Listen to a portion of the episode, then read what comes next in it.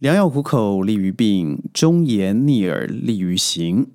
我们身旁有多少的意见和批评？明明知道它一定会发生最后惨烈的结果，但是我们掩耳盗铃，耳朵遮了起来，什么都听不到了。您知道您身旁有多少良药与忠言被消失吗？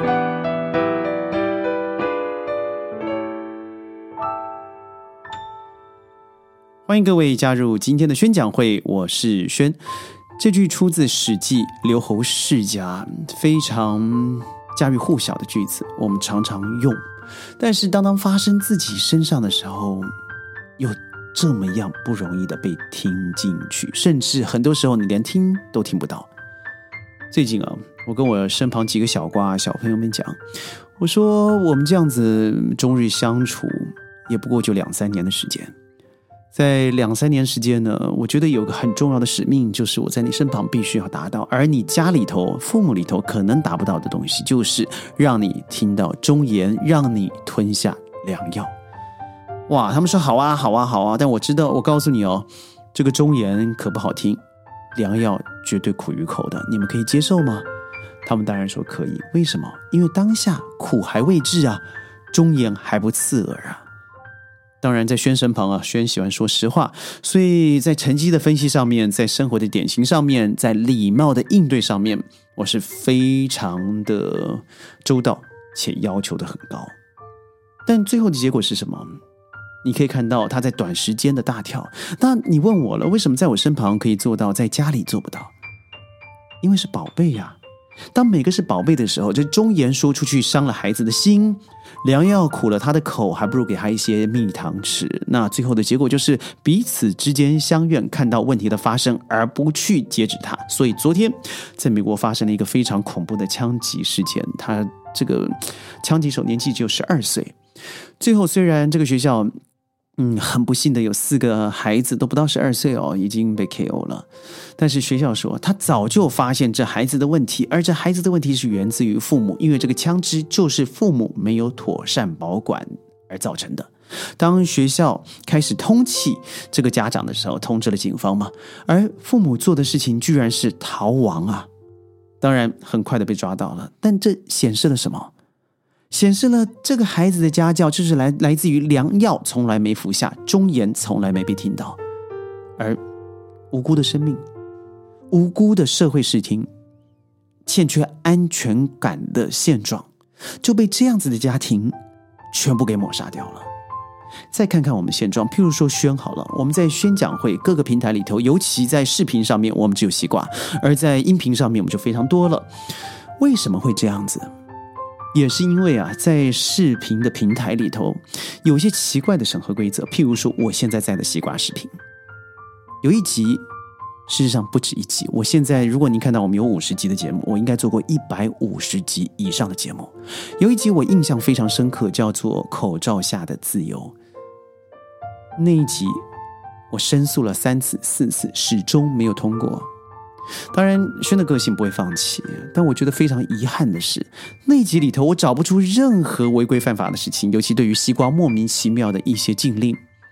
我说的是什么？说的是现在各国对于口罩的限制令，在口罩之下，人民所得到的生活状况与政令之间的拉扯。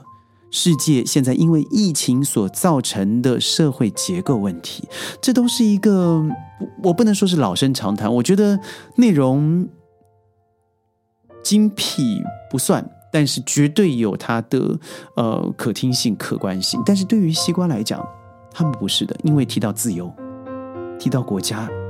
这些敏感的东西，当你还不知道内容什么时候，就有二十出头的小年轻小伙子，他连世事都不知道为何，他连生活呃有几两重都还不知道的时候，他来告诉你不行，因为我们的规定就提到了自由不能提，提到了国家不能提，提到了独裁不能说，提到了政令更不能讲。那最后忠言又断了，我们把耳朵遮了起来，告诉别人我最喜欢听音乐。我们把眼睛蒙起来，告诉别人我最喜欢看画展，这是掩耳盗铃，这就是一公好龙。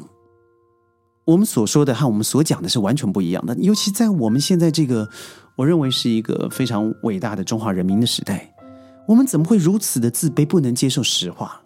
这让我非常生气的，又看到了另外一个新闻，那就是各位都知道的 Taylor Swift。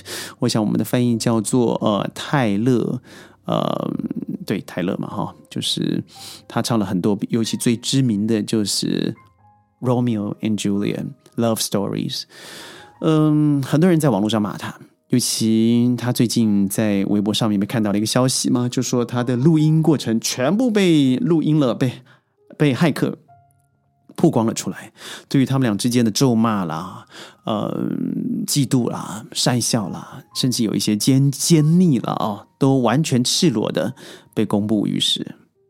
哎，我想问问这些公布的人，或是这些吃瓜民众啊，吵架的时候会有好听的话吗？哦，我先要澄清，我绝对不是 Taylor Swift 的的歌迷影迷，绝对不是啊，因为他完全和我是不同样世代的的人，但我非常欣赏他的奋斗历史，这是没错的。哪有人吵架的过程是好话的？哪有一个人在对别人做质疑的时候，他不能够包含自己情感的？哪有个人在生命的历程里头，对每一个人都是恭恭敬敬的？那当你的短讯被曝光了，当你在不经意的录音被曝光了，而别人以你的曝光，以你根本不知道的留言内容来评断你的人格，不觉得这个是一个非常可笑的事情吗？但很不幸的，它就发生在现在的世界上。当很多人说不应该这样做，因为这是别人的隐私的时候，下面就会有很多人说：“哎，他是影星，他必须要有道德感。”那请问，当你把他的内容揭露出来的时候，你的道德感在哪里呢？所以，当别人被纠正的时候，你不爽了，忠言又被打掉了。为什么？泛随之而来而来是泛嗯爆发式的、泛滥式的批评，而真理就与事实越来越远。各位观众啊，你听到现在，你可能也要为我担心一下，为什么？因为我这集可能又要来重述三次、五次、十次。为什么？因为西瓜不会让我过。我或许提到太多对他们敏感的事情，对他们觉得不舒服的事情。而各位想想好不好？现在看到电视上的什么好声音啦、中国女生啦，然后一些沸沸扬扬的一些负面新闻，这些彼此之间互揭疮疤的时候，诶，你会发现在西瓜视频上头一大堆人都在提、都在谈、都可以说，而且不需要根据事实内容，因为东西南北说的都不一样。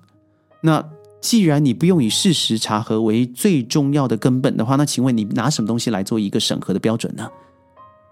我再回到我刚才刚才所说，我一直觉得非常遗憾的啊，就是口罩下的自由那一连串的几集，讲的都是现在世界上的情势如何，而国际旅游之间会按照什么样是情势的发展。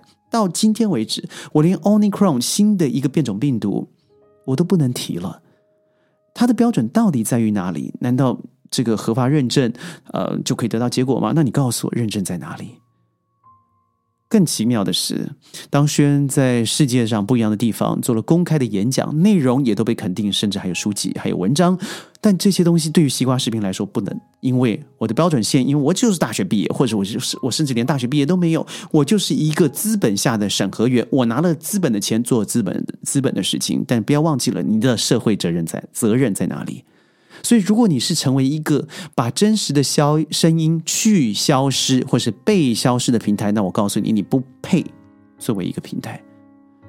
所以我这次的内容叫做“真实可以如此大声，但它却让你听不到；虚假会如此绚烂，让你纸醉金迷。你要哪一个？”